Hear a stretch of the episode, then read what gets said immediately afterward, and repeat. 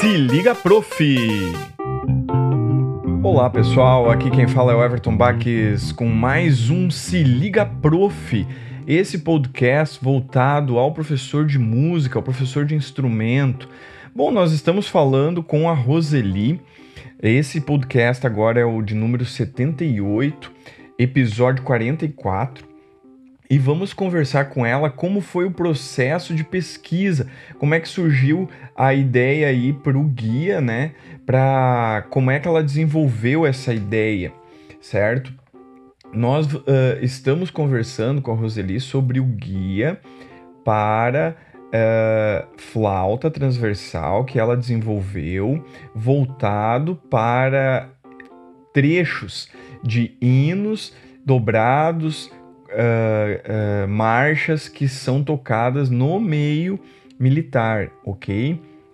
Então ela tem um desenvolvimento aí de pesquisa para que as pessoas que tenham interesse em adentrar esse meio militar já tenham uh, uma noção muito concreta do que vai ser esse repertório, de qual preparo técnico que tem que ter. E aqui na entrevista ela traz outras características também que devem ser levadas em consideração. No papo ali, nós já conseguimos entender isso, que você tem que ter outras características pessoais para estar aí no meio militar.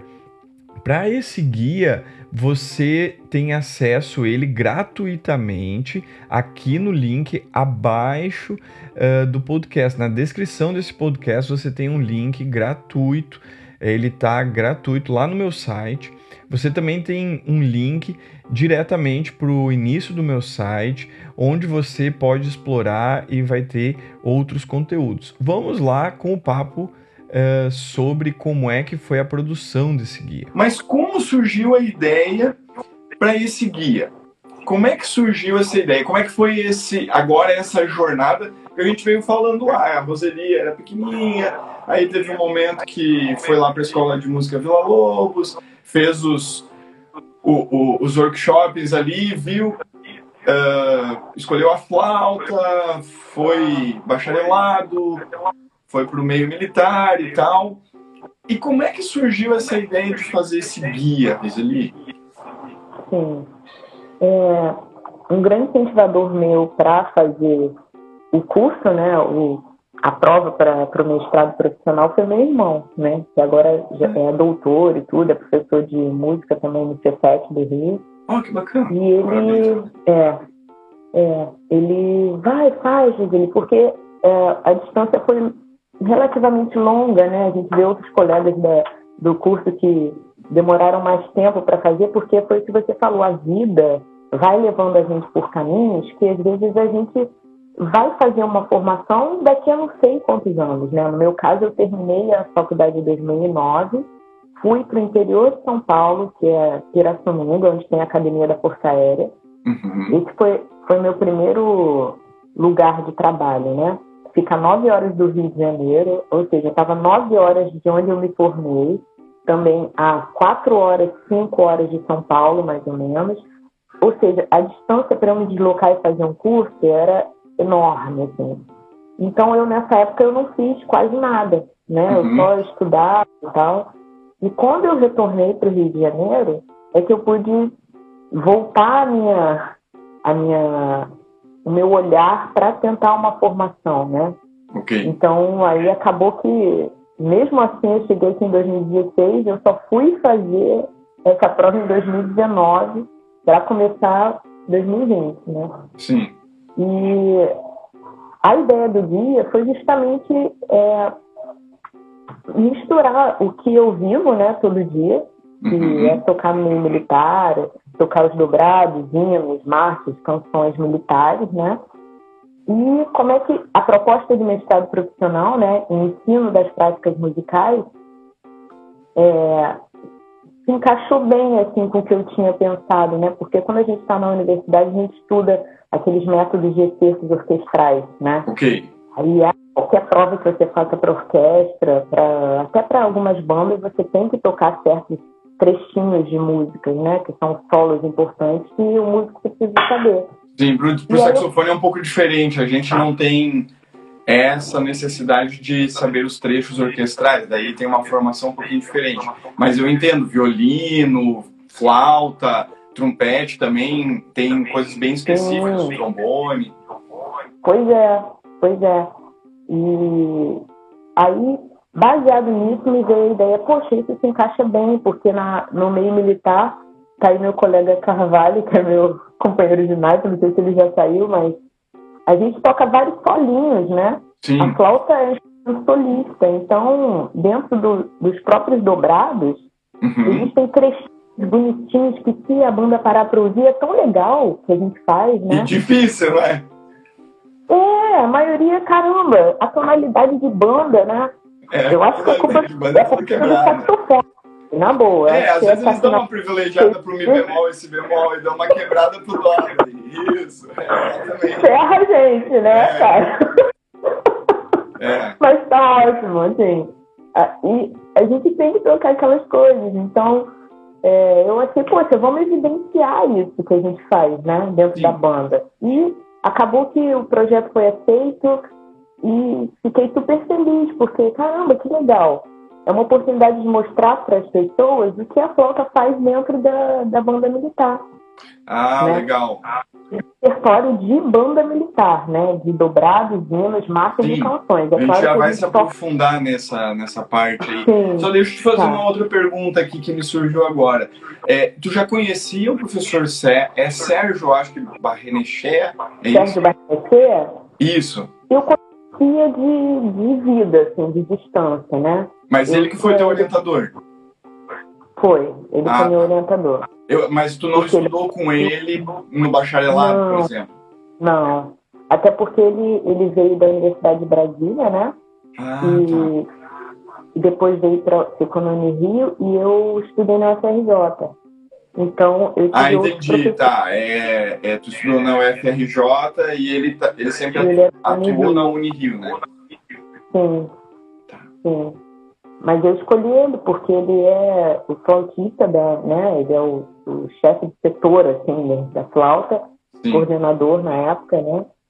E acho que quem poderia me orientar melhor. Ele, ele é incrível mesmo. Ele vem com umas tiradas que você, ah, poxa vida, legal, professor, vamos fazer. Ele é empolgado e Sim, Foi- você foi casado muito- com a professora Lúcia ali, é um alto astral sempre É. também, né? alto astral, né? É. Aí, Então deixa eu te fazer uma outra pergunta. Como foi o processo de pesquisa? Fala um pouquinho, eh, depois também, ou nesse meio, escolhe a ordem que tu queira falar, um pouquinho do teu artigo. Porque eu gostaria de lembrar daí para as pessoas que o que nós estamos falando é do Guia Didático para Flauta de Banda Militar. Só para quem está escutando já entender. Esse guia é gratuito, tá? Ele está no meu site, até a Roseli me deu essa permissão. Eu perguntei para ela, ela disse que queria distribuir, até não sei se na época não sabia muito bem, já encontrou algum outro meio. Daí eu disse: Ó, oh, Roseli, eu tenho o site, eu posso colocar teu, teu guia lá? Ela disse: Porra, pode, Everton, poxa, que vai ficar legal e tal. Aí eu coloquei ele lá. É, no podcast, aqui quem está escutando o podcast, vai ter o link direitinho ali. Você pode clicar no link, vai direto na parte do site para baixar o guia, tá? Que tem duas versões, né? Uma preto e branco e uma colorida. Depois a Roseli vai falar o porquê disso também. É, então nós estamos nessa conversa aí. E essa conversa, ela vem por conta do mestrado profissional da Unirio, do Proemos. E lá a gente é, fazer o mestrado é, profissional é desenvolver um produto. Esse produto que a Roseli fez foi esse guia. Mas tem uma parte acadêmica, tem uma parte toda de pesquisa para chegar nesse produto. Então, tem uma avalização da Unirio quanto a esse produto. E aí eu queria que agora, se tu pudesse falar como é que foi o processo de pesquisa e como é que foi esse teu artigo, se tu falou sobre a mesma coisa, se tu falou sobre outra coisa, se puder falar um pouquinho desse assunto. Tá bom. Bom, o processo de pesquisa iniciou antes né, do curso começar, mas assim que o curso começa, a gente tem aquele, a gente tem que ver o estado da arte, né? Uhum. Então eu me aprofundei em mais trabalhos acadêmicos sobre temas parecidos, descobri alguns, descobri um, um colega lá de Manaus que fez um trabalho parecido assim no trombone, descobri trabalhos acadêmicos até de fora, mas né, a gente tem que mergulhar na, no, no CNPq ali, no, em vários sites assim que até a, a gente aprende a, quais são, né, nas primeiras aulas, né, a gente aprende a pesquisar também, os professores ensinam isso, né.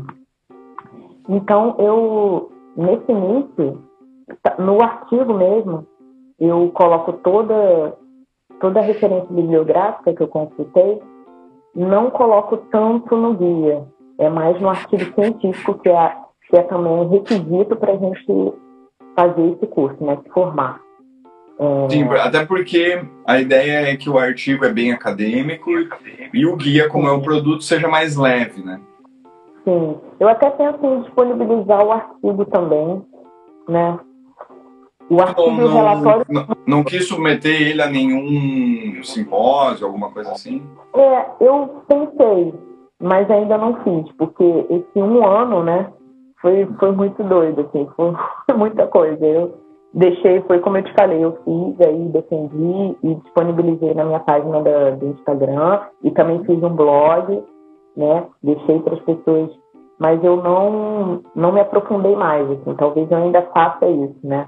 Sim. Mais vezes. E as datas que os, os simpósios, os, esses eventos aconteciam, eu sempre tinha alguma coisa, né? Desde serviços até, né, compromissos, enfim. Mas a parte de pesquisa, especialmente a primeira, na primeira fase do curso, é bem intensa, porque a gente tem que é, fazer referências, né? Todo o nosso trabalho ele tem que estar embasado em algum lugar.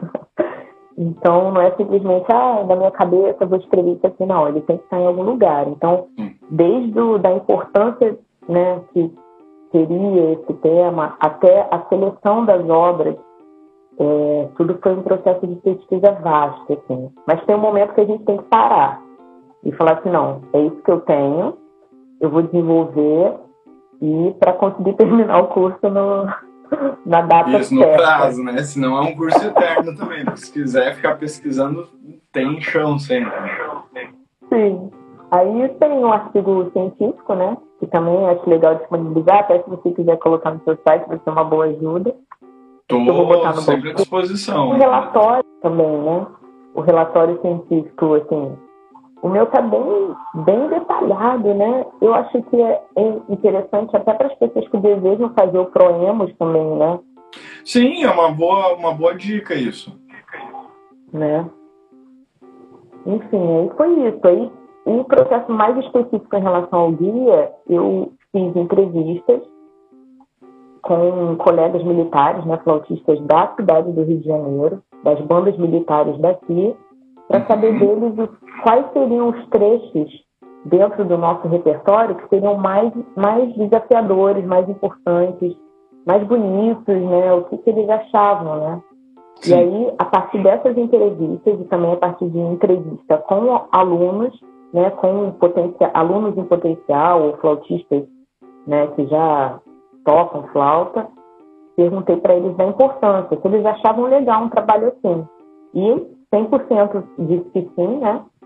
E eu ah, então tu, antes de co começar o trabalho de fato, porque tu, pensou assim, vou ver se tem gente que quer esse trabalho. Se não tiver, eu até mudo de rumo, vou fazer outra coisa. É, sim. E aí Uma foi... boa estratégia, né? É, público-alvo, né? É porque daí tu também bota o, o teu tempo e a tua energia, porque vai muito tempo e energia, né? Energia de é, vida ali, de pesquisa, que a gente falou, leitura e tal, numa coisa que realmente alguém quer, né? Sim, exatamente. e aí foi isso, aí eu selecionei dessas entrevistas 33 trechos de dobrados, hinos e canções e marcas de 25 músicas diferentes. né? Uhum. Então, meu guia didático é baseado em 33 trechos de 25 músicas de diversos autores, compositores, tanto brasileiros como estrangeiros, né? Que tem repertório militar. Sim. Né? É, e daí, assim, o que, que tu poderia falar do artigo? Como é que ele é? O que, que ele, do que, que ele trata? Tu poderia falar um pouquinho ah, mais sobre sim. essa parte? Claro, eu tô até com ele aqui. Ele trata do, do processo de coleta de, dessas informações dos flautistas e essa preparação para o pro produto.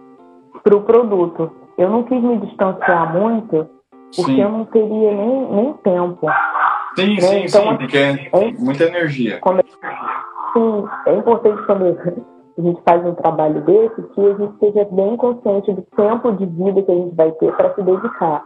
Porque isso. eu gostaria de só me dedicar a isso, mas tem a rotina de trabalho e tudo, então eu tinha que meio que aproveitar o meu, o meu, onde eu estava inserida. Uhum, né? Sim, é. claro. Então, o artigo discorre sobre esse processo de coleta, o desenvolvimento okay. e a utilização desses trechos para a formação desse guia. Ah, né? legal. Então, digamos assim. Eu coloco que... dados. Opa, pode falar. Eu coloco os dados em tabela das respostas que eu tive das entrevistas, né? Eu coloco alguns trechos para exemplificar o que, que eu selecionei.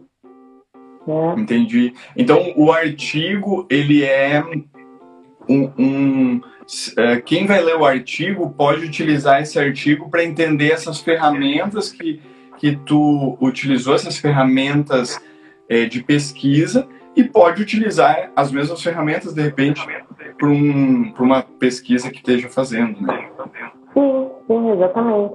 Essa é uma parte bem importante. É, eu, eu, vejo e, e e estou citando isso para as pessoas que estão escutando, estão vendo a live, ou estão vendo no YouTube, ou estão escutando o podcast, para elas entenderem que do que, que a gente vai falar a partir de agora, que é o teu guia, é, ele não foi concebido como tu mesmo se referiu, é assim, de, ah, não, estou afim de escrever um guia aqui e eu acho que é isso daqui. Não, ele teve todo um processo de pesquisa para que a coisa acontecesse e tem uma seriedade científica aí por trás para tentar trazer o melhor aí para quem for usufruir desse guia, né? Sim, exatamente. Então nós ficamos por aqui com esse podcast que hoje foi um pouquinho mais longo, deu mais de 18 minutos até aqui. Nós falamos com a Roseli, ela explicou todo um processo aí muito interessante. Para mais conteúdo, acesse www.evertonbax.com. O guia, eu, eu torno a falar, ele está na descrição aqui do, do podcast. Tem um link, ele é gratuito, em preto e branco é, e colorido. Você também pode ter acesso a mais conteúdo do meu site e pode também é, ter o link ali que vai te conduzir direto para a Amazon para comprar o meu livro, que é o Comunicação, Arte e Educação, um livro para o professor de instrumento, que vai trabalhar vários conteúdos de didática e metodologia para você, professor de instrumento. Um baita abraço a todos e até o próximo podcast.